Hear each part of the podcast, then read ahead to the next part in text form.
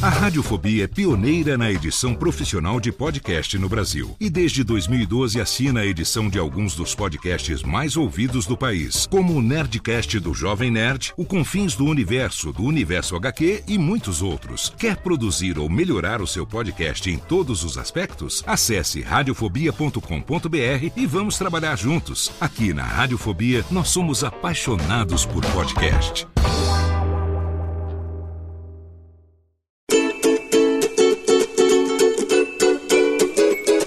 Voz Off, o podcast que conta as histórias de grandes nomes, do rádio, da TV, da publicidade.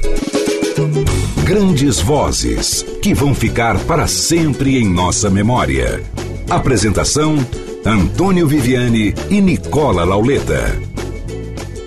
Olá pessoal, fãs do podcast Voz Off, estamos de volta com mais um episódio. Todo mês é assim trazendo as grandes vozes do rádio, da TV, da publicidade, do cinema, do teatro. Né? De vez em quando a gente tem que acrescentar lugares, Nicola, porque os nossos convidados são altamente representativos em todos os setores com suas vozes. E hoje eu vou dar novamente a você o prazer de anunciar, porque temos mais uma dupla a ser entrevistada. É com você, Nicola, anuncie. Bom, com vocês, Luiz Strasburger e Ana Bar.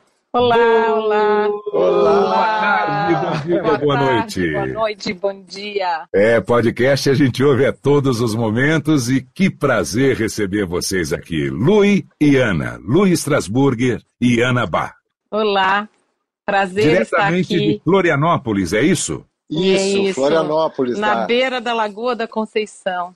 Que coisa boa, só vendo os parapentes voarem, né? Exatamente, exatamente. Qualquer dia eu vou aí, vou pousar em cima da casa de vocês, você vai ver. Oh, perfeito, olha, tem um mirante lá em cima que dá. Se você for bom de pontaria, você acerta. Tá certo. Que bom estar aqui com vocês, Lui e Ana, que tantos comerciais, tantos filmes, tantas coisas já fizeram no rádio, na televisão. É Lui, verdade. Comecemos com você, que você me parece ser mais velho do que a Ana. É- Tô certo ou não? Não só pareço, como realmente o sou. nós temos uma boa diferença aqui, nós temos 13 anos de diferença. Puxa, que bacana. Bacana, Você nasceu onde, Lui? Eu nasci em Porto Alegre, né? Sou, nasci em Porto Alegre, bairro Floresta, Centro, Independência, na junção dos três ali. Na verdade, a casa ficava na floresta e a. Não, não, não é uma floresta, é o bairro Floresta. E, e a maternidade fica na Independência. Muito bem. E você, Ana, é de que cidade? Eu sou de Cachoeira do Sul, do interior do Rio Grande do Sul, e vivi lá só até os 10 meses de idade. Depois me criei aqui em Santa Catarina, em Blumenau, e depois em Florianópolis mesmo. Então, estar morando em Florianópolis hoje é um sonho antigo. E quando eu você morei aqui. é uma manezinha, então. É, é, é, olha, olha, mas que querida, é porque esse sotaque daqui me conquistou, né? Eu cheguei aqui, daí não aguentei, não aguentei, porque eu resolvi que aqui que é mal faz capomba na baleia por aqui mesmo. É, é, é. Ai, ai, que coisa boa. Como é que vocês se conheceram, hein? Ah, essa é uma boa história. Conta essa pra é uma boa gente. história. Ah, isso. Hum, Nos idos de 84, eu acho. hum, é, é, fazendo teatro. Eu, nisso eu me mudei para Porto Alegre para fazer teatro, porque em Florianópolis não tinha faculdade de teatro. Na época, agora já tem. né? É, Mas, na é, época, na não, época tinha. não tinha. E Isso é coisa do século passado, né? coisa do século passado, sem dúvida. Bom, mas aí, aí é o seguinte, como ator, a gente sempre era convidado a fazer filmes, né, curtas-metragens, do pessoal da faculdade, que estava fazendo curso de cinema, ah, se formando, né? Então, o Carlos Gerbasi era professor na PUC e ele tinha uma aluna chamada Flávia Seligman, que estava fazendo um filme chamado O Homem Nu, né, o famoso conto O Homem Nu, e aí ele convidou a mim e convidou a Ana. A gente não se conhecia, né? Então é um casal que está dentro, de- dentro do apartamento com uma conta para pagar. Então sempre que o, eles combinam que quando o cobrador vai chegar na- no apartamento para cobrar, bater na porta, eles não vão atender, fazer de conta que não tem ninguém em casa. né? Aí nesse inteirinho ele sai sai do banho, você opa, foi pegar o pão que estava do lado de fora e a porta bateu e ele fica do lado de fora. E ele começa a bater, a mulher acha que é o cobrador e não abre. Né? E é as aventuras do homem nu do lado de fora do apartamento pelado. Sensacional. E essa era a peça que você conheceu a Ana? É, era um filme. Era um curta. Um, curta. Ah, um era, um, filme, era, um, filme. era um filme, é. Uhum. Que a gente. E aí a gente se conheceu, fez o papel de marido e mulher, né? E parece que. Pois é, daí deitamos na cama e aí, pois é, daí ficou, ficou tudo tão à vontade. Ficou, daí ficou. ficando, ficando. Aquela naturalidade para representar. É. Não, mas é engraçado, porque eu, eu lembro de ter olhado, era a cena, era assim, a gente virado um de frente para o outro, deitado, ah, agora vocês acordam. Eu lembro de ter olhado assim e falei, nossa, esse par de olhos, nossa, eu acho que eu acordaria o resto da minha vida ao lado desses olhos. E aí, estou até aqui, ó, ainda acordando ao pois lado desses olhos azuis.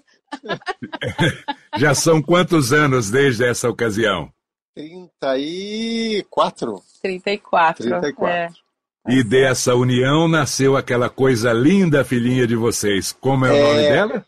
Júlia. A Júlia está com 12 anos agora, recém-feitos neste dezembro. Bem, vocês são andantes, vocês são viajantes pelo mundo, mas a gente vai chegar nisso lá na frente, ok? Se a tá gente bom. puder, seguindo uma ordem cronológica dos trabalhos uhum. de vocês, de como o teatro chegou na vida de cada um, e isso seria interessante. E depois, até chegarmos na publicidade, até chegarmos no rádio, na televisão. Então, queria que vocês ficassem à vontade para contar essas histórias. Tá bom, vamos seguir a cronologia, então mais velhos primeiro, né? Eu vou contar um pouquinho da minha parte. Eu, eu estudei é, primário, ginásio, aquela coisa, e resolvi fazer um curso técnico de eletrônica numa escola técnica, como segundo grau, né? Porque entre, entre as vantagens de fazer esse curso é que não precisava ser, é, prestar serviço militar, né? O Brasil precisa de técnicos, então se você tinha uma matrícula em curso técnico, você entrava no excesso de contingente e era dispensado do serviço militar. E aí eu segui esse bar. Trabalhei até um pouco, alguns anos, com a eletrônica e fui fazer uma faculdade. Vou fazer, então, de eletrônica você pula para engenharia mecânica. Aí depois de um ano de engenharia mecânica, não, mas eu acho que a arquitetura tem mais a ver comigo. Aí eu me bandei para arquitetura, fiz vestibular para federal, passei, feliz da vida. Aí tô lá na arquitetura e um amigo meu diz assim para mim: Olha, você sabia que dá para a gente fazer curso nas outras faculdades? A gente pode escolher uma cadeira para fazer? Tem um curso de teatro, improvisação para o teatro. Vamos lá fazer? Eu digo: Vamos embora, vamos lá fazer, vamos ver o que é esse troço. Aí entrei, fiz o curso lá de improvisação teatral e me apaixonei pelo teatro. Larguei a arquitetura e já me bandei para o teatro e de lá para cá, sempre nessa veia aí: teatro, cinema, televisão, rádio, enfim. Cheguei a fazer faculdade também, né, de, de artes cênicas, não concluí o curso em Porto Alegre, fui con concluir muitos anos depois em São Paulo. E aí, devagarzinho, começam aquelas coisas, né? Alguém faz uma peça em, em Porto Alegre e diz assim, preciso de atores, muitos atores, porque tem muita, é só figuração, é um monte de gente em cena. Vai lá na escola de teatro e convida. Aí você faz o primeiro trabalho, o segundo. E aí começou por aí.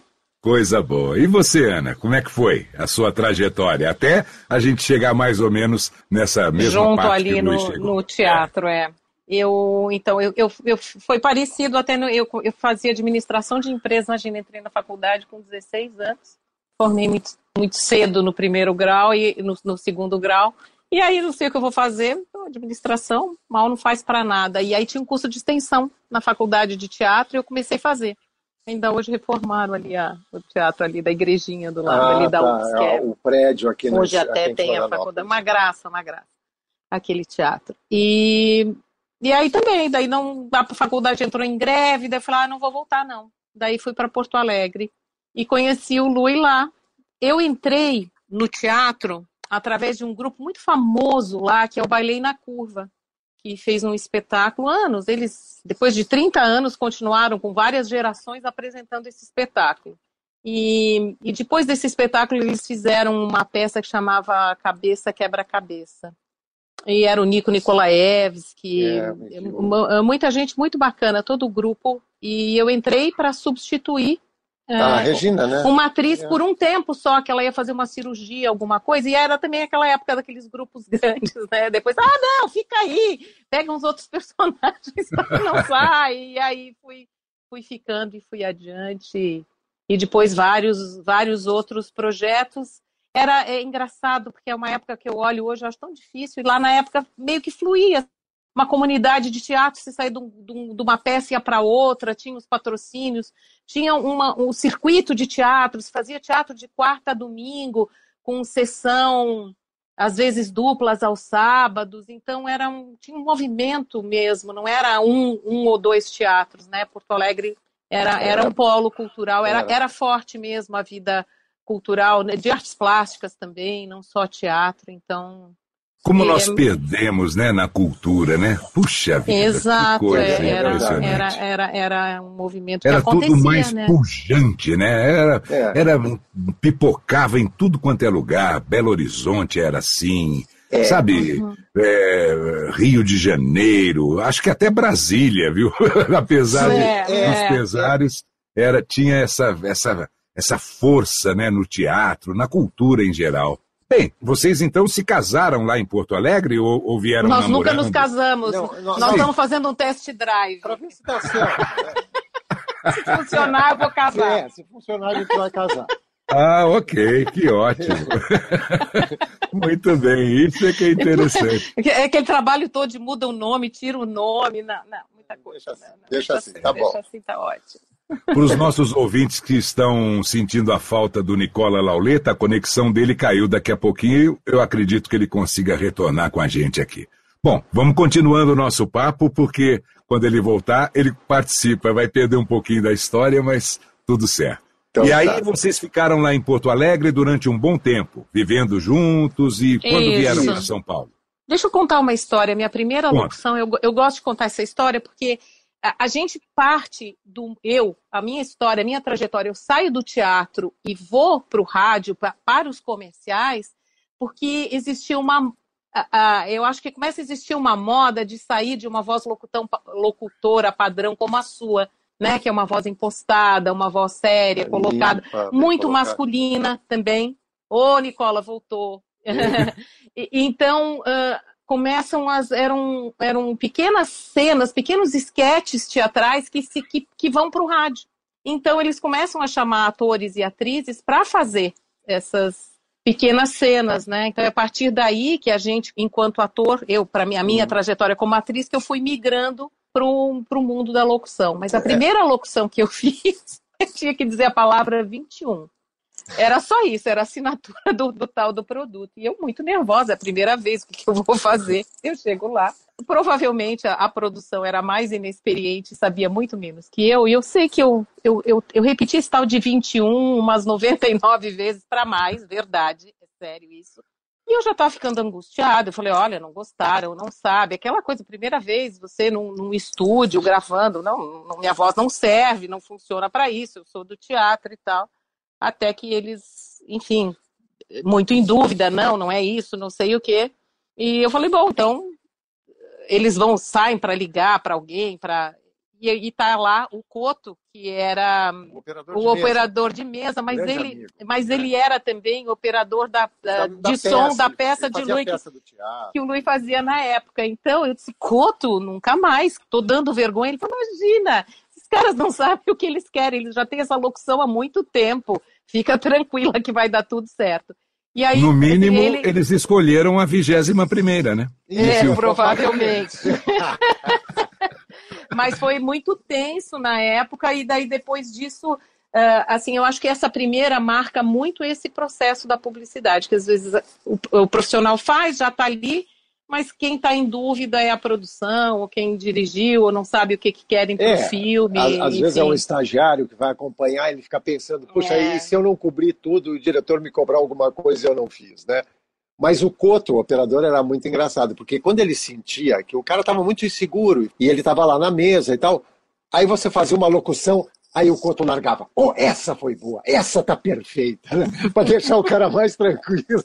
Aí o cara dizia, ah, tá bom, tá bom, valeu, podemos encerrar por aqui. Então ele dava uma grande ajuda para a gente. O cara conhecia muito de, de, de, de, trabalho, né? fazia muita coisa. Até Perfeito. hoje ele trabalha com isso. Ah. Aqui em São Paulo, geralmente, depois de fazer umas 10, 20, os caras escolhem a primeira. É, é, é. Na primeira você já acerta. Aí começa aquela ah, é. rosquear, o rosqueamento de lâmpadas. Então é aí que a coisa pega. É verdade. É, mas é Você mesmo. começou também nessa mesma produtora, Lui?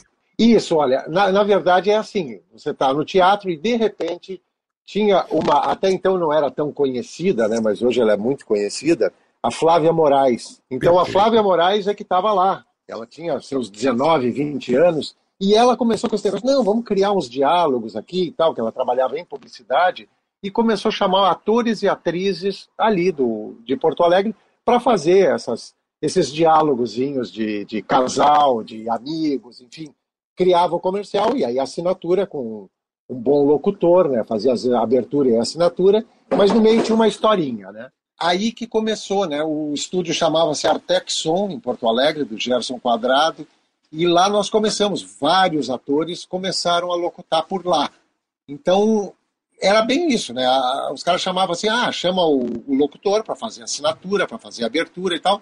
E para os casais aqui, ah, chama fulana para fazer essa personagem, a, a, vizinha, chama outro, chama o cara para fazer o, o, vendedor, enfim. E aí criavam uns diálogos, assim, era, uma, era meio que uma moda na época, né? E a gente fazia isso. E foi por aí que a gente entrou, né? Entrou de gaiato. Comerciais, e comerciais de televisão? Você já ah, começou a fazer lá em Porto Alegre também? Sim, sim, em Porto Alegre. Até tem uma com história, imagem e meu, tudo. Isso, com imagem. O meu primeiro comercial.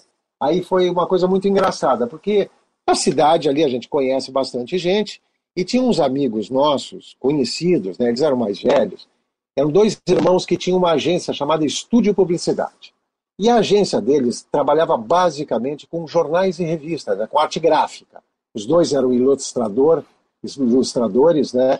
Eles eram filhos do Edgar Ketz, que é um artista plástico gaúcho. Então eles todos, todos tinham essa veia artística, desenhavam, criavam peças e tal. E um dia caiu na mão deles um filme para fazer, um filme de vassoura, vassoura Odin. É uma fábrica de vassouras. Os caras queriam fazer um comercial. Aí o cara foi lá e bolou, bolou um roteiro, né? Que era um cara falando para a câmera, varrendo e tal, com a música aquela do, dos Moraes Moreira, varre, varre, varre, vassourinha. E aí aparecia eu varrendo e tal. E aí eu apresentava, fazia apresentar a vassoura. Olha, esta aqui é a Maria Faceira, a nova vassoura. Com ela você varre isso e tira até os cantinhos, tem esses pelinhos aqui, que fazia a apresentação toda do produto, né? E no final eu montava na vassoura e num belo chroma key eu levantava voo, né? Era isso o comercial. E Começou que, na bruxaria, bruxaria. Na bruxaria, exatamente. E o diretor estava muito inseguro, né? Porque ele criou, fez tudo e tal. Ele falou para mim: o Lui, é o seguinte, nós vamos fazer o comercial. Se não ficar bom, eu não, não vou aprovar. Eu digo, não, beleza, tudo bem. Aí fui lá, eu fui para o estúdio, ele subiu para. Ele não ficava no estúdio, ele subiu lá para o suíte né, da, da TV, onde a gente estava gravando. Eu gravei, o cara mandava lá, ah, grava mais uma, assim, assim, assim, assim. Tá, gravou, valeu, pô, beleza. E aí o cara da suíte que estava com o diretor me disse assim, que o diretor estava lá muito nervoso, né? Aí quando eu fiz a primeira, disse que ele deu um pulo e disse: É isso que eu queria, que legal, manda ele fazer mais uma. Esse cara ficou vibrando lá, adorou o comercial. E foi muito legal. E aí abriu umas portas bacanas, né? Eu peguei uma campanha imensa de uma loja de material de construção. Eu fiz durante, acho que, dois anos comerciais para eles, né? Fazia direto. Uh, tinha outdoor. Era algum tipo caricato, alguma, algum, algum personagem engraçado também? Ou não? Não, era, é, era, o personagem ele era simpático, mas era assim, era o jovem engenheiro, né? Porque eu era jovem, eu também já fui jovem naquela época. Perfeito, todos então, nós. É, aquele capacetinho de obra e tal. Então, era o jovem engenheiro recomendando a loja dos produtos. Basicamente aí que tudo começou.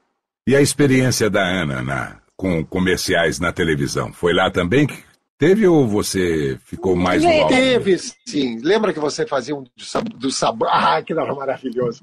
Era um sabão, sabão em barra. que eram várias situações, né? Era assim, começou muito criativo, era muito bom, é muito bom ver isso. O pessoal, primeiro tinha um rapaz que lavava um elefante, já. O sabão tal, que eu não lembro o nome, rende muito, né? E, e, e aí eu fazendo várias. E você fazia uma freira. É verdade. Você fazia uma, freira. freira lá, que falava também, ah, alguma coisa, eu já não lembro mais. É, só, é, sabor era sagrado, qualquer é, coisa, é, meu filho, assim, falava alguma coisa é, meu filho. É. Eu queria muito ainda ter esses comerciais. Alguém deve ter guardado em algum lugar, mas a gente não tem mais, infelizmente. É. Mas é bom para dar uma pesquisada no YouTube. Quem sabe a gente acha alguma coisa por lá. Vamos ver, é, de repente. Pode... É, verdade. De repente a gente acha, é. Quantos anos vocês ficaram lá juntos em Porto Alegre? E quando vieram de lá, Alguns. já vieram de... É, Alguns. Já de lá vieram direto para São Paulo? Ou passaram Aí, por viemos, outra Fomos tentar a vida em São Paulo. É, nós ficamos três anos desde que a gente ficou junto. A gente já tinha um tempo antes, né? Eu, uh, o meu tempo de desde que eu comecei a fazer teatro até a saída foram 12 anos em Porto Alegre de trabalho, né? E, uhum. Mas com a Ana nós estávamos juntos há três anos. E aí as coisas estavam começando a ficar difíceis, que Porto Alegre tinha aquela característica de final de ano, morria, né? Dezembro, janeiro, fevereiro, você não fazia nada. Fazia ali as campanhas de Natal e acabou. Ia retornar depois do carnaval. E a gente estava justo nessa época, sem grana, numa dificuldade. E eu falei, Ana, vamos embora para São Paulo? A gente está se ralando aqui em Porto Alegre. Vamos se ralar um pouco em São Paulo? E ela topou e a gente foi, com a cara e a coragem. Pegamos um busão, né? E vamos embora. E, uma, e a gente tinha uma moto. Então, uh, os, os nossos primeiros tempos em São Paulo, pensa, éramos nós dois numa moto com o guia, né? Aquele guia de folha de da quatro rodas. Conhecendo a cidade. E ela atrás assim, dizendo, vira para você vai da direita. Tendo pesquisado no anuário né, de criação, as produtoras, que a gente não tinha referência porque a gente não conhecia as pessoas, então a gente fazia um meio que assim às vezes a gente começava por ordem alfabética pelo início, às vezes pelo fim, a gente tinha a menor ideia. Mas a primeira. Ah, ah, e a primeira foi fantástica. A fitinha cassete, claro. Ah, nós né? montamos fitas cassete com as nossas locuções, naturalmente de Porto Alegre, né? Com aquele bom sotaque Sim. gaúcho. Né? Mas montaram e... onde, Lui? Como é que se deu esse no... trabalho de montar? Em São Paulo. Em São não, não, nós montamos. Não, desculpa, em Porto Alegre. A gente já veio estúdio, com. A Artec Som já veio... ajudou a gente. já, a gente já, já veio. veio com uma fitinha de quatro minutos minutos, ali, dois de cada lado, uma coisa assim. E a gente gravou uns comerciais com os cassetinhos, fizemos. Algumas cópias. Né? Disse, é. tem que ter material para mostrar. Fizemos algumas fotos também, trazer em agências e tal. E começamos a nossa garimpada de porta em porta. E a gente pegou um estúdio que, se não me engano, ficava na Avenida Estados Unidos, em São Paulo. E a gente chegou o primeiro dia, né? Ah, pegaram essa, essa gravadora. Eu não lembro o nome da gravadora, enfim. É bom não lembrar. É bom não lembrar. Não era a Matrix? Não. Era na rua Estados Unidos, era a Matrix. bom, eu não vou dizer que sim, não vou dizer que não. Mas aí nós chegamos lá, belos e parceiros, simpáticos e bonitinhos. Oi, tá, nós somos atores, então temos trabalho de locução, queremos entregar o nosso portfólio, o nosso material e tal feliz da vida ali para o primeiro lugar que a gente chegou e largou o material. E aí o cara que nos atendeu, ele ouviu as fitas e disse, mas é muito ruim.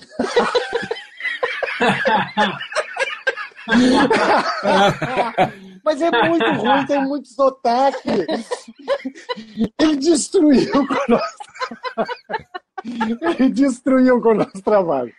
Aí, aí é, tem papas na língua também. Não, mas a pessoa não, não sei, podia, sei lá, sei lá, tava de... ou estava num dia ruim, sei lá. Mas enfim, destruiu com a gente. A gente saiu de lá, tá, muito obrigado. Saímos dois em silêncio, com o rabo no meio das pernas, caminhando ali na, nos Estados Unidos.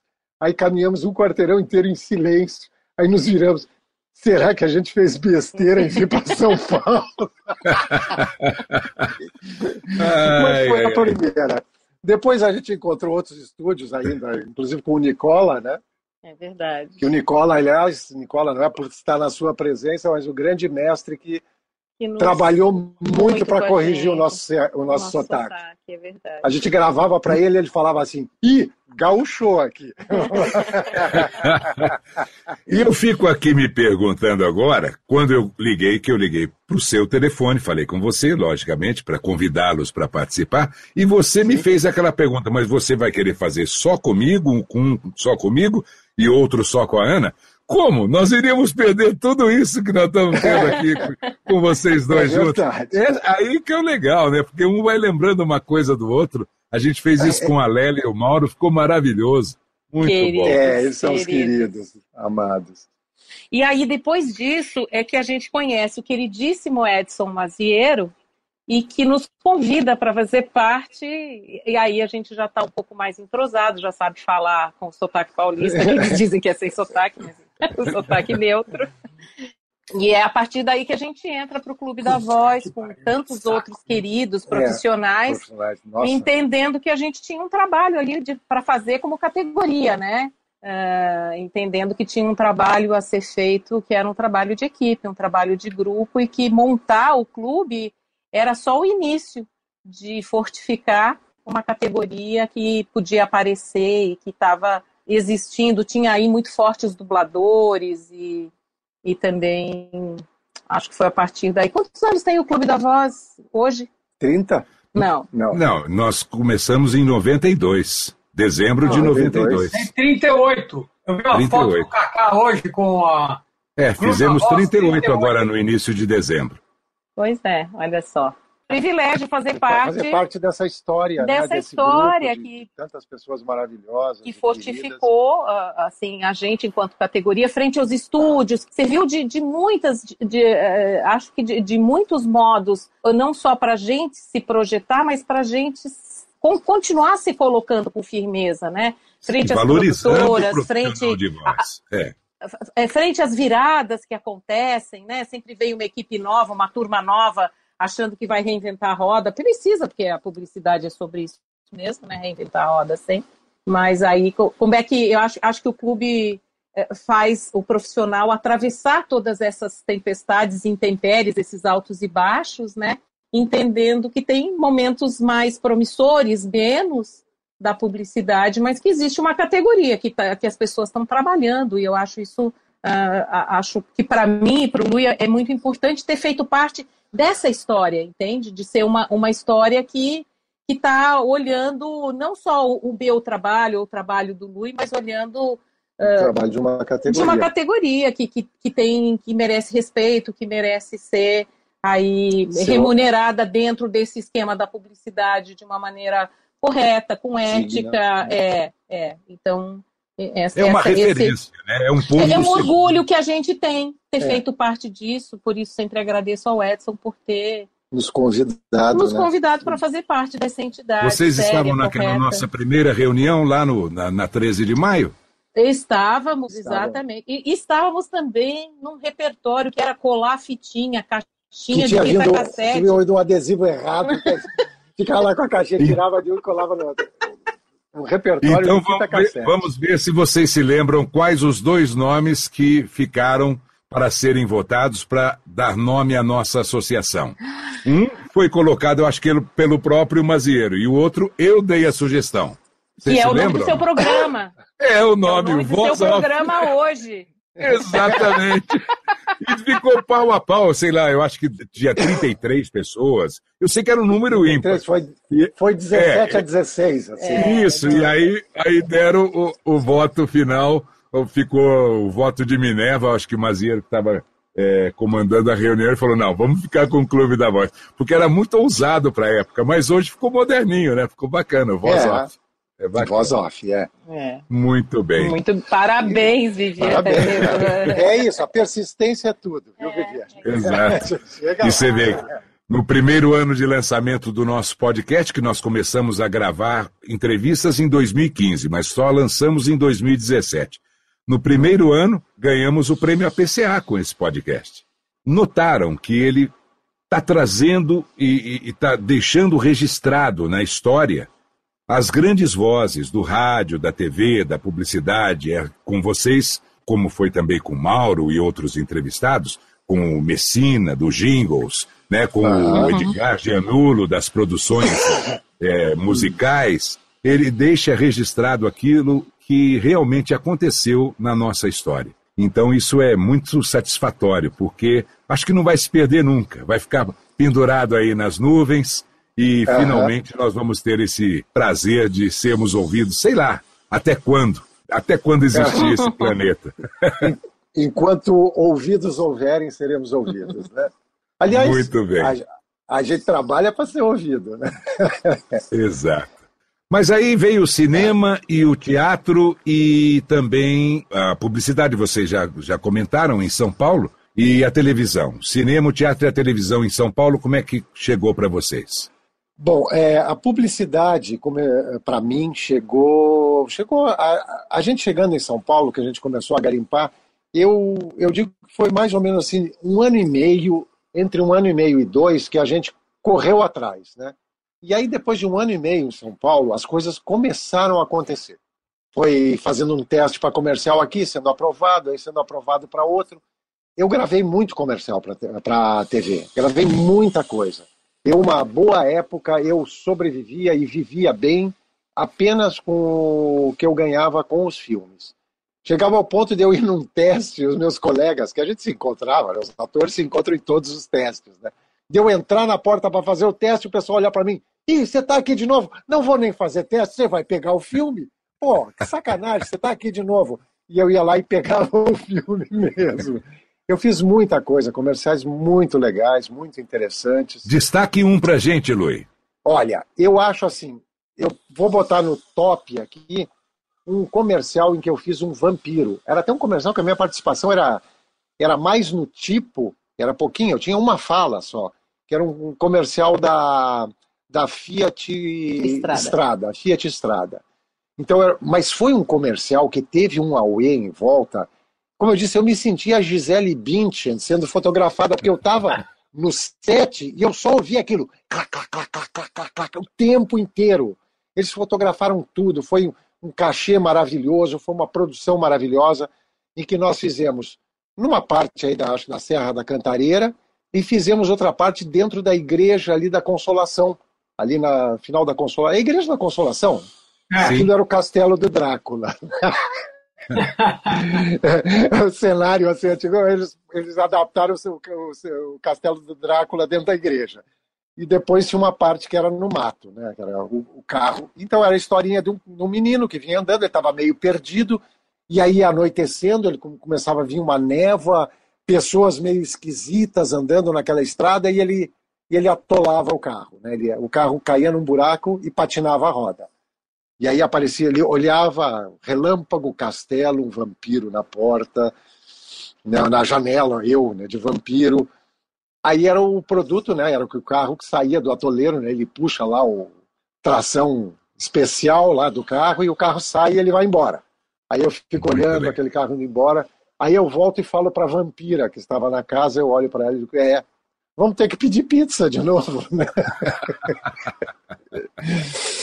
ela pedia a minha sem alho. ah, sim, claro. a minha sem alho. não pode comer. É, é, essa era a brincadeira. É, vamos ter que pedir pizza. A minha sem alho.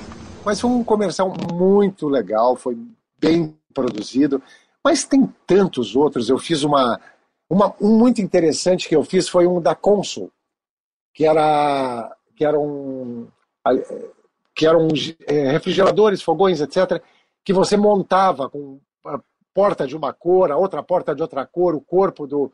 Você podia escolher. Então, a ideia é que você virava um artista, você era um artista, né? você montava do jeito que queria. Né? E eu fui escolhido para fazer o comercial. Um dos filmes, eram três filmes da campanha, e eu fui escolhido para fazer um. E este filme, quando o rapaz me dirigiu, ele disse: Você vai fazer a locução dos filmes. E eu peguei a locução que conduzia os três filmes. Então foi muito legal isso. Né? E era o Salvador Dali que você fazia, não era? Era, era, era, um, era um tipo Salvador Dali. É, o meu personagem era um Salvador Dali. Eram três artistas né, que eles pegavam, né? tinha uma mulher e mais um outro cara, outro era um cantor que jogava uma rosa, e, e foi muito interessante. E a Ana? A Ana tem algum comercial que queira destacar, Ana? Pode ser ah, só de som lembro. mesmo, só de voz. Não, tem problema de, de, de, de, memória. É engraçado que ela lembra tudo de você, né? E você fez ah, isso. Sim. E aí eu fiquei, falei, bom, agora ela tem que lembrar dela. Vai, fala Não, mas eu coisa. lembro que a, eu fui fazer no SBT uh, eu fazia a escolinha do Golias. E da, é, é. é e, e isso foi muito engraçado, era muito bom. E, mas eu lembro que quem, quem Pô, mas trabalhar com o Golias, conta essa experiência é. pra gente. Que privilégio. Ser... E a Nair Belo, que era uma figura, não parava Meu de rir o tempo inteiro. Eles eram uns queridos, né? E na época eu lembro que eu fui falar com o William e, e daí ele disse, tá, mas eh, não sei, eu fui o lá. O William Van, Van ah, Ver, é, é, o diretor. Que, que dirigia e tal.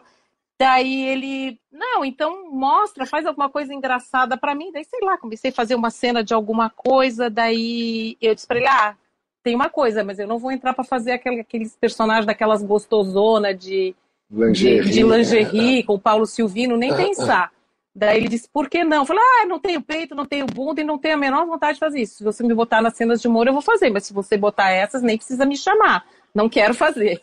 Daí eu saí de lá assim, putz, né, Ana, tua primeira oportunidade você já queima teu filme assim. E não, e ele de fato me chamou, chamou. e ele nunca me colocava nessas cenas assim para fazer a, a, a gostosona. Essa é a nossa atriz campeã de natação. Nada de peito, nada de bunda. não, pode, não podemos ser campeã de natação. não podia ter participado dessas cenas. não, e, e, isso foi uma coisa muito legal lá. Então, eu sempre estava trabalhando com. Fazia cenas com ele, com os golias, na escolinha. Então, eram sempre gags que eram para fazer humor, para fazer um tipo. E aí ele dizia para mim: Ana, isso aqui é fábrica de pizza. O texto está aqui. Se você não tropeçar na mobília e não errar, deu. É isso, rolou. Não adianta querer inventar, querer fazer outra cena. Não, é aqui. Roda e avisa, faz. Se você tiver alguma coisa para criar, é na hora que está gravando nem quando ensaiar, faz na hora que tiver que fazer, porque se ninguém tropeçar na mobília e não tropeçar no texto, vai seguir, não tem, ah, eu quero fazer uma mais legal. Não, é isso aí. Mas foi uma experiência ótima, eles divertidos. Mas eu lembrei de uma coisa muito interessante que aconteceu também com a gente. A gente fez um teste para um comercial que ia ser rodado em Paris, ah, da Bolsa de Valores de São Paulo. Era uma campanha, a bolsa estava subindo 150% ao ano, uma coisa absurda. E eles criaram três, dois ou três filmes, né? E um deles era em Paris, e a gente fez o teste, e a gente combinou. Quem pegasse o filme ia levar o outro para Paris. e eu peguei o filme e levei ela para Paris. Paris. A gente nunca tinha ido. Então nós levamos, ficamos lá uma semana eh, rodando o filme. Eu fui, como é que eu digo, eu fui fotografado também, né? Ah, quem era o fotógrafo? Famosíssimo fotógrafo, me fugiu o nome agora. É o Bob Wolfelson. É o Wolfelson. É. Nossa, o cara fotografava para Playboy, aí me fotografou, eu já estava me sentindo. Esses gaúchos, vocês são parentes é. da Gisele Bündchen, né? O... É, é, verdade, é, é verdade, é tudo parente aqui. É tudo parente. Aí a gente foi para Paris, fizemos o filme e depois gastamos o cachê do filme, ficando mais uns 15 dias por lá, bebendo champanhe, passeando conhecendo aquele, aquela cidade maravilhosa. Foi uma experiência fantástica, mais uma oportunidade que a publicidade ofereceu para a gente, né? Fizeram lembrar uma história do querido Chico Palmeiro, que uma vez teve que ir para Buenos Aires para gravar um comercial e chegou lá e tinha uma maleta de dinheiro também, sabe, um super cachê. Ele recebeu lá e voltou sem nenhum. Ele simplesmente.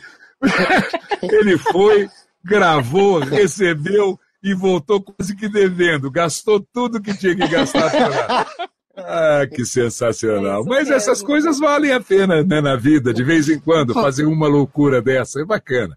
É bacana, hum, claro que hum, é. Claro, claro que é. sem dúvida. É, a vida tem que aproveitar. E histórias engraçadas de, de gravações? Conta pra gente aí, Lui. Ana. Ah, Lui, tem histórias engraçadas, mas eu ia falar uma coisa muito legal, foi que quando a gente foi para a Austrália, o Luiz fez um musical lá. Dois, uma peça de teatro ah, então, musical peraí, então vamos, vamos, contar essa história. Peraí, peraí. Então vocês estavam que é muito legal. É, todos tranquilos, ficaram aqui por um tempão. E um dia, pum, deu na telha. Vamos mudar é. para a Austrália. Não, assim? vamos viver uma aventura. Vamos é. viver uma aventura. Depois... Ou é agora ou é agora. É, foi depois de já 25 tinha... anos de São Paulo. Depois de 25 anos de São Paulo, vocês já tinham a sua filha. É, já, já ela cinco estava anos com cinco anos, época, ela ia é. fazer seis. E resolveram ir para a Austrália. Que cidade vocês escolheram na Austrália? Byron Bay. É uma Byron pequena Bay. cidade, é, é, fica no estado de New South Wales, que a capital é Sydney, né? Fica uhum. 900 quilômetros ao norte de Sydney. 900, 800, 900 quilômetros. E é uma praia muito bonita, uma cidade pequena, mas é uma cidade cosmopolita. É uma cidade que é o segundo destino turístico de toda a Austrália. Só perde para Sydney. Uhum. As pessoas vão para Sydney e depois vão para lá. Então tem gente do mundo inteiro. É uma cidade é, com um movimento artístico muito legal para uma cidade bem pequena, é uma cidade de 10 mil habitantes. É uma prainha, não tem um semáforo, é só rotatória. Uma graça. Uma graça ao lugar. E lá eu tive a oportunidade, é, eu fui fazer um curso de inglês, eu não sabia falar nada de inglês, muito pouco, né? Eu estava nos Yes My Dog, né? The Book is on the Table, né? E aí fui fazer um curso, já seis meses estudando, fomos como estudantes. E aí eu estudei um pouco e tal. E aí um colega meu um dia que sabia que eu era ator, né? Ele era espanhol, e ele me disse, olha, até que me mostrou um recorte de jornal, precisa-se de atores para musical, atores e dançarinos. Eu digo, ah, eu vou lá, pelo menos para conhecer as pessoas que fazem alguma coisa aqui na redondeza, né? Me apresentar e uhum. tal. E fui lá, sem muitas pretensões. Aí me apresentei, falando lá, tal, fizeram um teste comigo, aí depois me chamaram para fazer outro teste. Eu digo, ih, tá, tá ruim o negócio, né? Precisa mais um teste e tal. E no fim me deram um papel. Eles estavam em dúvida que papel iam me dar. Né? E me deram o papel do mordomo. O, comer... o, o, o musical era a The Drowsy Chaperone, é a, é a acompanhante bêbada que o Fala Bela fez aí no, aqui no Brasil. Né? Então eu peguei o papel do mordomo, que o mordomo pode ser um estrangeiro, então pode falar com sotaque, e tudo bem, fomos embora. Cantei, dancei e, e interpretei, e foi maravilhoso. Né? Fiz a plateia dar muita risada, que o personagem era cômico. É verdade, foi um sucesso. Foi um sucesso. Foi um sucesso. sucesso. Que coisa legal. Engraçado é que bom. a cada personagem que vocês citam que o Luiz fez, quando ele falou, fiz o Dali, é, fiz o Drácula, Agora fiz o mordomo. A gente olha para a cara do Lui e ele tem cara de tudo isso. Ele é, muito... é impressionante, né? O seu semblante se adapta a esses. É impressionante. Tem uma figurinista. Quando você falou, quando você falou do engenheiro, o engenheiro, o engenheiro com o capacete, eu fiquei olhando, falei, puta, ele tem cara de engenheiro também. Sabe? É sensacional. Por isso que você pega tudo, Lui. É muito engraçado. Desculpa, a, ele uma vez estava fazendo uma prova de um figurino, era uma portuguesa figurinista, e ela começou a vestir a roupa nele e ela dizia: Ora, pois, tens um corpo de pobre, tudo te serve. Tudo, eu, eu, eu, eu, provava os figurinos e tudo ficava bem. Eu dizia: Olha que maravilha, tem o corpo de uma linha. Ela me disse: em Portugal um dizemos pobre, que você tem corpo de pobre, tudo lhe cai bem. tudo certo.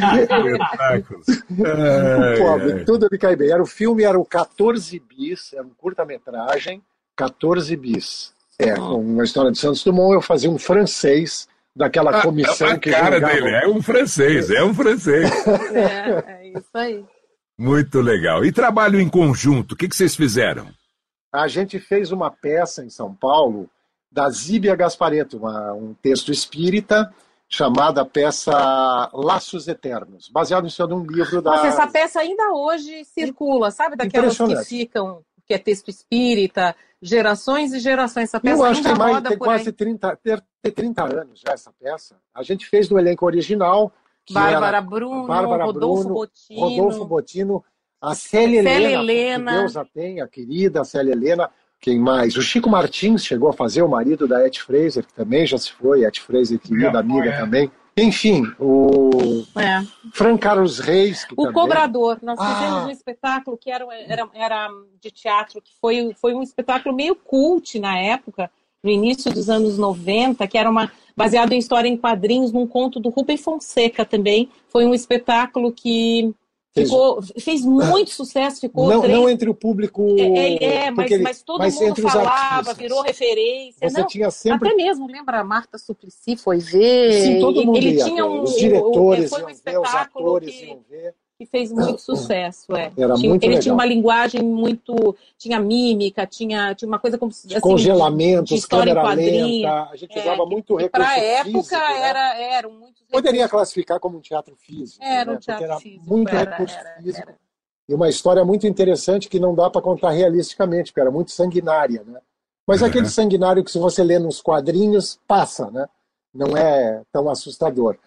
E Dublagem, foi muito interessante. Fizeram? Dublagem, um vocês fizeram? Um pouquinho. Aí eu, eu tentei muito não, lá. Foi um mercado que nós não entramos. A gente ficou, eu, eu lembro da gente meses lá, sentado. Com a Nair. Com a Nair, que faleceu com agora. O marido dela, é o Líbero, né? E... Meses, Isso. Me, meses, meses, meses. Quando eu digo meses, não é figura de linguagem. A gente ia meses, ficava os dias lá na esperança que eles nos chamassem. Aí gravava uma falinha aqui, uma... Nada que tivesse sync, nunca fiz nada de sync lá, nunca.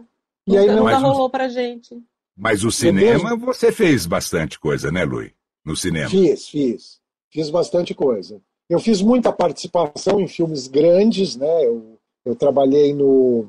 Menino da Porteira? É, esse já é um personagem bom, né? O Menino da Porteira o, o da Gere Filmes, o Jeremias, que dirigiu.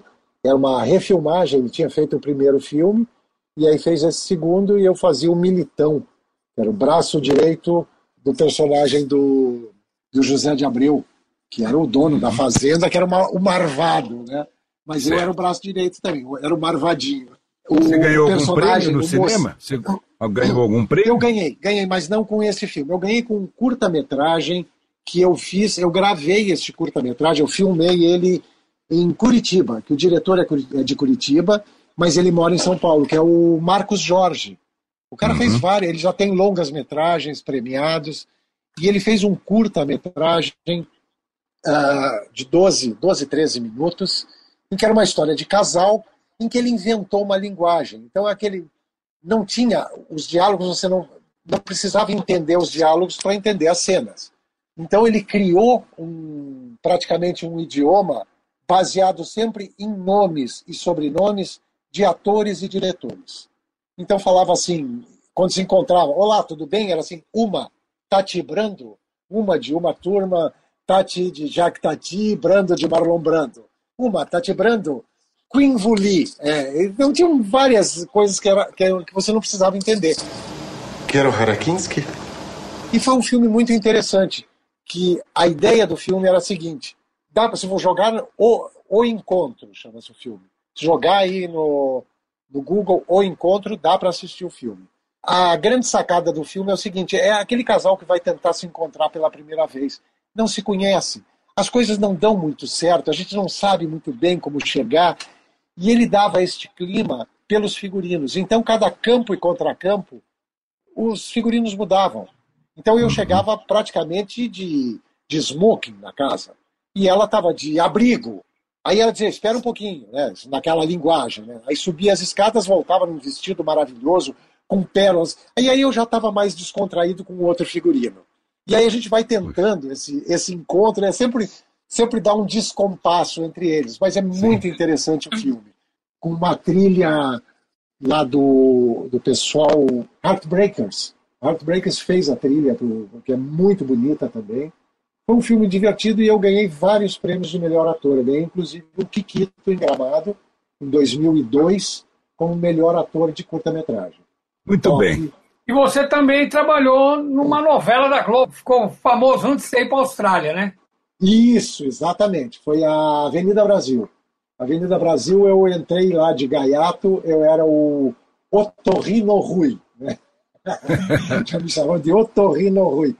E eu, eu entro como um namorado da, da Alexa, né, que era a Carolina Ferraz, só que ela era amante do Cadinho. Né? O Cadinho é, ele tinha três mulheres. Né? Na verdade, ele era um mulherengo com três mulheres e ele queria manter, amava as três, queria manter as três, e quando eu apareço na jogada, eles ficam me escanteando o tempo todo. Né? A Alexa, né, a Carolina tinha uma filha na novela, e a filha ajudava o Cadinho a me sacanear. Então eles faziam de tudo. Eu tinha alergia a camarão, eles conseguiam enfiar um camarão no meu sanduíche no dia do meu casamento. Aí eu quase me destruo lá. Né? E assim era o tempo inteiro, dava muita risada. E a cena mais uh, engraçada, para mim, que eu fiz lá, que foi muito boa, é a cena do, da despedida de solteiro. Que o meu personagem, o Otorino Rui, era um cara muito sério, um cara muito, tudo quadradinho, certinho, sim, sim, não, não, tal, tal. E eu vou com dois ou três amigos para um bar tomar um uísque. Esta foi a minha despedida de solteiro. Sentamos lá os amigos batendo papo, tomando um uísque, pronto, acabou despedida de solteiro. Só que aí o Cadinho aparece na despedida de solteiro. Não, isso aqui não é despedida de solteiro. Vamos ver. Aí começa a entrar umas bailarinas de dança do ventre, não sei fica o mais bórnia, ele, ele me embebeda, no fim fica as mulheres fazendo striptease, eu, o meu personagem se destrói fica dormindo acabado numa cama de motel no dia do casamento. Aí eu sou resgatado pela, pela Alexa, que era a minha, a minha noiva. Então, era muito engraçada a cena. A cena aprendeu muito. E até hoje, até hoje, é incrível, 18 anos depois, até hoje as pessoas me reconhecem. Você fez aquele, aquela novela, eu te conheço, eu sei. É e o telecurso também, né? Ah, e o telecurso, né? Que está aí até hoje. Telecurso 2000 profissionalizantes. Isso, Perfeito. Mais de 350 programas. Eu queria falar sobre uma faceta que poucos sabem, mas a Ana Bar, num determinado ponto da sua carreira, resolveu estudar, se formar e, e hum. partiu para uma outra carreira paralela é aos seus trabalhos. É verdade. Como é, é que verdade, foi isso? É verdade. Exatamente pensando nesse sonho que eu queria vir para Florianópolis, eu dizia, Lu, e a gente é artista, como é que a gente vai sobreviver num lugar pequeno? Como é que a gente. São Paulo não é uma cidade para se envelhecer. Preciso ter um plano B na minha vida. E eu fazia um trabalho voluntário de clown em hospitais, que foi um trabalho que me tocou muito, foi um trabalho que era muito divertido, muito legal de se fazer. E através desse trabalho, que era artístico, tinha um trabalho, quer dizer, que não era de falar, né, como de locutor, mas era um trabalho de escuta, e que eu me identifiquei muito. E aí, no, no ano 2000, eu entrei para a faculdade, estudava à noite, e desde lá, eu, eu venho trabalhando, desde que eu me formei, eu trabalho com psicologia, faculdade hoje de, eu já trabalho... Faculdade de... De psicologia. Ah, é, porque até então a gente não, não tinha falado o que era. ah, entendi, entendi. É. Eu falei o que era a profissão, exato. Isso. É. E aí me formei em psicologia. E, e você sabe que quando eu fui para a Austrália, eu achei que a gente achou que ia trabalhar como locutor lá pelo Brasil, mas a questão do fuso foi muito complicado. E, e, e, os, e as minhas pacientes quiseram ir comigo. Então, na, naquela época, eu comecei a trabalhar online. E aí comecei a trabalhar online com brasileiros de várias partes do mundo. Então, a gente, quando resolveu voltar é, e vir para Florianópolis, era possível porque eu já trabalhava online com a psicologia, né? E aí, esse ano, com essa história da pandemia, todo mundo foi para online. Como é que faz um online? Eu já estava no online há anos, né? Trabalhando nesse formato e, e, muito identificada com a carreira. Eu sou muito realizada na psicologia, gosto muito. E o que me Mas permite... tem aquele negócio que vocês, você, se, se não me engano, ah. é especialização ou é uma, sei lá, coisa chamada constelação. Você é especialista nisso, é isso? É, é o Lui que fez. Ah, esse é o Lui. Esse é, ah, esse é, é o Lui? Lui, é, é o Lui que faz, um, o Lui fez um curso eu fiz um curso de formação em constelação familiar e eu faço, mas assim, tranquilo, eu não, não, não é um trabalho uh, exaustivo porque eu faço poucas constelações. Eu digo, eu costumo dizer que eu faço poucas é e boas constelações. Para as pessoas entenderem, o que é isso? Ah, o que é tá. constelação? É, é, uma técnica terapêutica que acessa uh, a ancestralidade, que ela uhum. parte do princípio que o que nós somos é resultado dos nossos antepassados, tanto em DNA quanto em humores, em histórias, em sofrimentos que a gente carrega sofrimentos dos antepassados. E que a gente precisa zerar isso para seguir em frente sem um peso que não nos pertence. E tem um é lance teatral nisso também, não tem? tem. Que as pessoas tem, se tem, representam sim. e tudo mais. Exatamente. Exatamente. Exatamente. O, o, constelador, quando uma pessoa vai constelar, ela, ela aponta alguma questão que ela, que ela queira resolver. Diz, olha, está me incomodando isso. Ou é uma relação com o marido, com mãe, com pai, com filho, enfim, ela diz isso aqui está me incomodando. Então a gente acessa esse campo, né? E aí você trabalha com um grupo grande de pessoas. Eu também trabalho individual, mas é, isso é depois eu explico. Você trabalha com pessoas e aí você diz, tá, escolha uma pessoa. O constelador fala para o constelado, né, para a pessoa que foi lá. Escolha uma pessoa dentre os que estão aqui para te representar. Aí ele lá, escolhe por simpatia, por sei lá o que, diz, ah, vem você. Você quer me constelar assim? Coloca ele no espaço. Ele coloca. Aí, a, se a questão é com a mãe, escolhe alguém para ser a, a tua mãe. Coloca no espaço. E aí é incrível, porque a pessoa que está com. As pessoas que estão constelando, parece que elas acessam algum campo. É meio assim, eu fiquei com a impressão quando eu vi pela primeira vez que era quase como quase como uh, uma mediunidade. Mediunidade, uh, como você acessa. E de fato o campo existe e você acessa. Você nomina e ele acontece. E pela formação que as pessoas têm no campo, ali, como é que elas vão se colocando, como elas vão interagindo, o, o, cliente ele começa a perceber determinadas coisas que ele não sabia. E esse é o trabalho. Eu costumo dizer que o constelador ele não precisa entender a história. Quem precisa entender é o cliente. Aquilo precisa fazer sentido para o cliente. Né? E isso é feito e tem um efeito mais ou menos duradouro, as coisas vão acontecendo. E tem coisas que me parecem ainda até hoje muito mágicas. Quando você constela uma questão familiar, parece, você nota, por exemplo, a pessoa diz assim: ah, eu tenho uma, uma questão hipotética, tenho uma dificuldade de me relacionar com meu irmão. Então a pessoa vai lá e faz uma constelação. Ela vivencia, ela chora, ela vê e tal, faz tudo o que tem que fazer, percebe as coisas e tal. Depois você conversa, a pessoa uma semana depois te diz assim: parece que meu irmão mudou, parece que ele está mais acessível. Só que o irmão não, nem sabe que ela fez constelação, né? Então, ou seja, o trabalho é feito em um campo energético que pertence a todos, que pertence à família, que pertence ao clã. Então, se você mexe numa ponta, reflete em tudo. Essa é a ideia. É muito, muito interessante. Bem.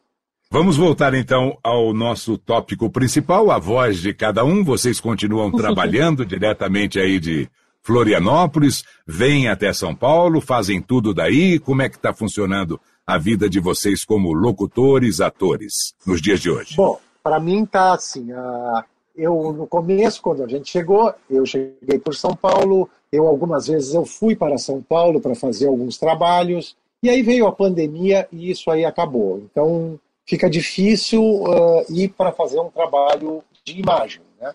comercial, filme e tal, é mais complicado. Mas o trabalho de voz eu estou fazendo online. Eu tenho alguns estúdios que costumam me chamar para fazer trabalhos e eu estou fazendo. Tô... Hoje eu fiz uma prova de locução para um magazine aqui de, de Florianópolis, uma produção de um estúdio em Porto Alegre, Vamos ver se eles aprovam, né? Uma campanha de Natal, claro, de Natal e final de ano. Eu já estou bem seletiva. É. Ela eu tô, pode. Ela eu estou muito ocupada com a psicologia, então assim, para eu fazer uma locução, é, a última, eu fiz uma locução esse ano que foi sobre um simpósio de parto humanizado. Então assim, num tema que me interessa, ligado ao ativismo feminino, eu estou bem seletiva para fazer as locuções. Tanto que eu fiz, eu fiz uma, uma seleção de outro, que era uma voz caricata também, para uma história de um café. E aí eu fui, aí quando a pessoa me falou o cachê que ela tinha, o trabalho que eu ia ter, que eu tinha que ir para um estúdio na pandemia, eu falei, não, não, não, você nem continuar a falar, você vai negociar o cachê? Não, não vou. Então, ah, então obrigada, não quero. E é um lugar também muito muito respeitoso. Acho que devo ao Clube da Voz isso, de se estar nesse lugar, de poder dizer, né? Quero fazer, não quero fazer, não, não acho digno fazer por esse preço, mas é uma voz caricata, você está querendo uh, várias coisas aqui. Né? Então também é importante a gente ocupar esse espaço nesse momento dentro né, da, de um mercado, né? poder dizer que sim ou que não e, e, então ele falou, ah, sua voz foi selecionada aqui entre 200 vozes que mandaram. Então é, é por isso né, também. Então isso quer dizer que as pessoas que querem trabalhar com Luiz Strasburger e Anabá devem procurá-los lá na Lagoa da Conceição, em Florianópolis. Não, não é assim. isso né? aí, tá ótimo. Vocês, tá vocês têm ótimo. algum site, alguma não, coisa tá assim? Ótimo, é Ana Como encontrar o telefone? Não, não precisa. Tá ótimo assim, porque as pessoas encontram. Não se preocupa, Viviane, é assim mesmo é. hoje em dia. As eu pessoas... acho que é ótimo. Manda um, um, manda um, uma gaivota até a Lagoa da Não, mas vocês estão nas redes ah, sociais. Tá no Facebook. Tá no é, Facebook. É, vocês estão no Facebook. Face, Instagram. Instagram essas coisas. É, tá Aí é fácil. Tem mensagem lá para justamente para se tratar de qualquer assunto, não é? Exato. Exatamente. Gente, foi um prazer enorme. Beijão nosso para Júlia né? Porque outro dia eu liguei para o pai dela para combinar essa gravação e ela me atendeu. Quem gostaria de falar com ele? É, ela está com um certo sotaque ela australiano tem, ainda. Ela tem. É porque ela fala o inglês, mas o inglês, é, é, é vantagem é que ela não perdeu o inglês. A gente é. perdeu, é, né?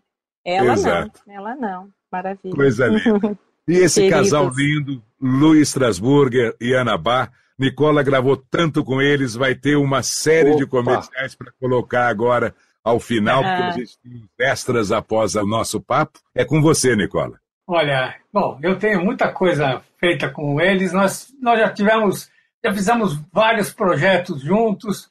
A maioria é não deu certo, não porque não fossem bons projetos, é porque a gente às vezes era um pouco adiantado para a época. Uhum. Nós fizemos os projetos de daqueles programetes de rádio. Nós temos uhum.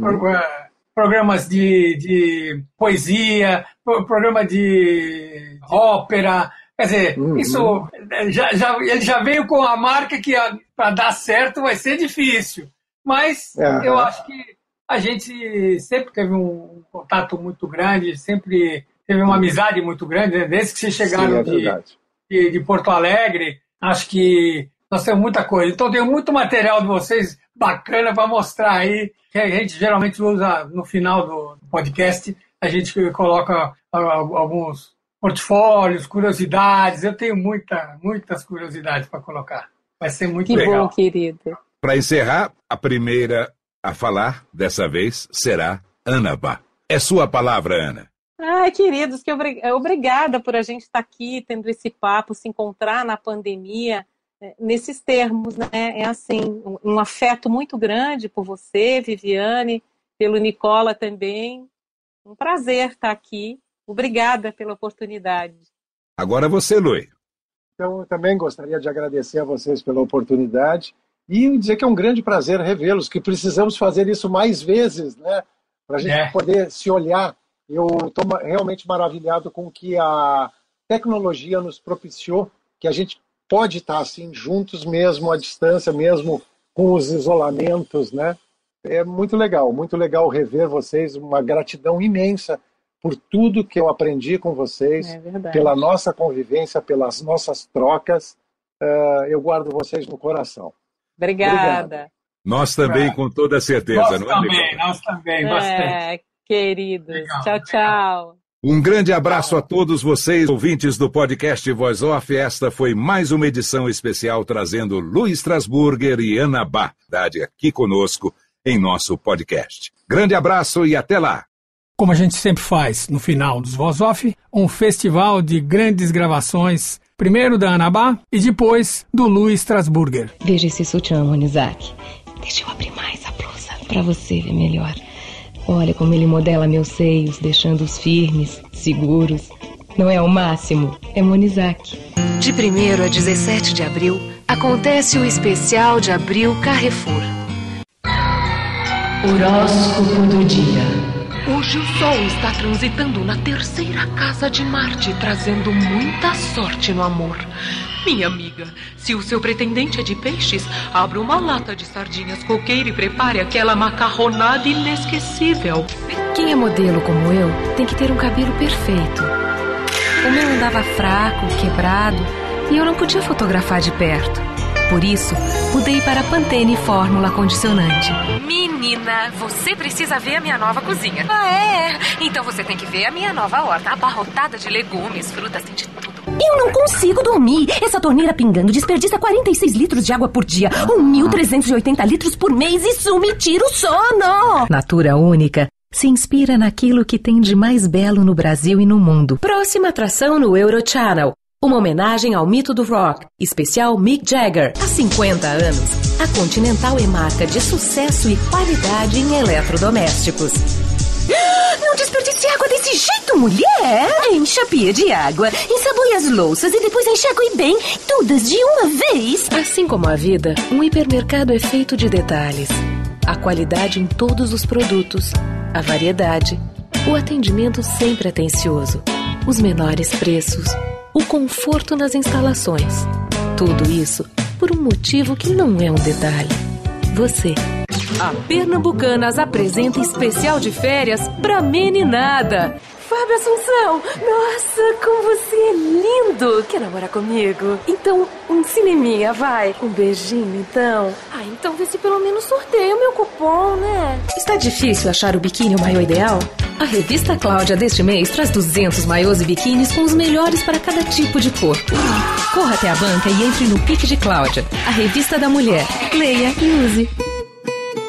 Se você não vê a hora de chegar em casa e comer uma coisa bem gostosa, aqui vai uma dica. Pegue um pãozinho e corte em fatias bem finas. Depois, regue com um delicioso azeite galo. Polvire queijo ralado e leve ao forno até dourar. Ai, de novo você pegando esse caminho? Pegar o asfalto não dá. Sabe o que é? Sei é... que a picape é nova, é resistente. Ah, ui, tudo bem. Paixão não dá para disfarçar.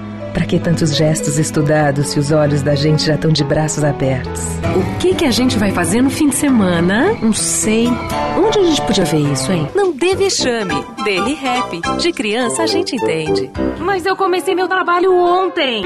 De onde veio este papel? E se for uma menina? Sexo é essencial. Uma pesquisa com 3 mil mulheres mostra que a brasileira está feliz na cama. Cláudia edição de aniversário. Atual, completa, essencial. É simples, é só usar a pedra do trovão. Daí ele fica maior, com as orelhas mais pontudas e um poder elétrico tão forte que precisa usar a cauda como fio terra. Ai, eu ouvi dizer que é enorme. É um dos maiores rombos que a Previdência já teve. É por isso que o seu nariz, às vezes, fica cheio de sujeirinha. É a famosa meleca. Mas você sempre quer dividir tudo. Como é que é? Conta, conta. Perfeito. Conhece Hollywood? E a floresta de Sherwood? E o Kenwood? Kenwood, o novo sucesso exclusivo da Pompeia. Chega o dia das mães e eu não sei o que dar de presente. Um ano foram as panelas e ela. Você só me vê na cozinha. No outro foi o kit de viagens. Quer me ver pelas costas? Aqui quem está falando é o seu amigo secreto. Aqui no rádio eu posso falar como amigo sem que ninguém descubra quem sou eu. Por isso, preste atenção. Quem tem a melhor oferta de Natal é o Mapping. Ei, ei, ei, acorda! O quê? Mais uma reunião? É brincadeira. Férias, férias. Tô precisando de férias. Levanta e aproveita! A TV Cultura exibe uma grande variedade de espetáculos. Mas sabe, estar no circo, diante do picadeiro, é uma emoção que fica para sempre. Puxa vida, que ótimo! Informação por inteiro. É com a Folha. Ligue já. 222 2000. Sabe, doutor, uma hora eu estou sozinho na garagem com aquela sensação de vazio. De repente eu me vejo num ônibus, sendo empurrado, exprimido por aquele monte de gente. Acho que se eu tivesse um carro isso não aconteceria. Rita, como anda a nossa imagem lá embaixo? Oh, it's wonderful. Não se preocupe, Santa Rita. Os falsos conhecerão a ira do pai. Peraí, eu não tô maluco. Chata. Ser do sexo feminino que fala mal de todos os seus amigos. Faz escândalo porque você ligou 10 minutos depois do combinado. Reclama que você nunca escolhe um filme. E quando escolhe, sempre odeia. Sua namorada é assim? Compra boombox e presenteia outra. Oh, se ao menos eles entendessem o que a gente diz. Adubo bom que chega na hora certa e nos dá a maior força só tem um. Ipiranga Serrana. Ah, esse é quente. Tá na hora de aproveitar as ofertas de cama, mesa e banho pernambucanas. Preço igual nunca mais na sua vida. Agora mais um telefonema. Parece que segunda-feira o dia não acaba nunca. Mas a noite você não vai querer que acabe. Quando a sandália Melissa fez sucesso pela primeira vez, Patrícia de Sabri mal tinha nascido. Interesting. E o que ele dizer? Aí, mano, a revista Fluir tá fazendo 12 anos. São 12 anos dentro da água trazendo toda a magia do surf. Majestade, as chuvas destruíram a nossa colheita. Consul Pratice, 12 programas. Lava desde jeans até lãs e sedas. A revista Viagem e Turismo deste mês mergulha de corpo e alma em Paris, a mais romântica e apaixonante capital do mundo. Esta semana, no Primeira Fila, Tom e Jerry, o Anel Mágico. Próximo sábado, às seis da tarde, no Primeira Fila. Grandes cartoons, lugares ainda melhores. Só no Cartoon Network. O que o homem vê. FX.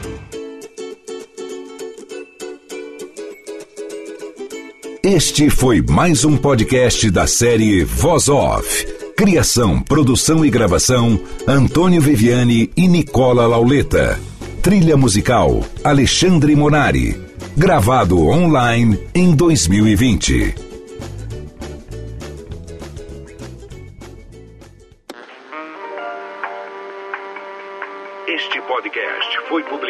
Pela Radiofobia Podcast Network. Acesse radiofobia.com.br barra podcast para conhecer e ouvir todos os nossos programas. Ou assine no seu agregador de podcast preferido. Esperamos você no próximo episódio.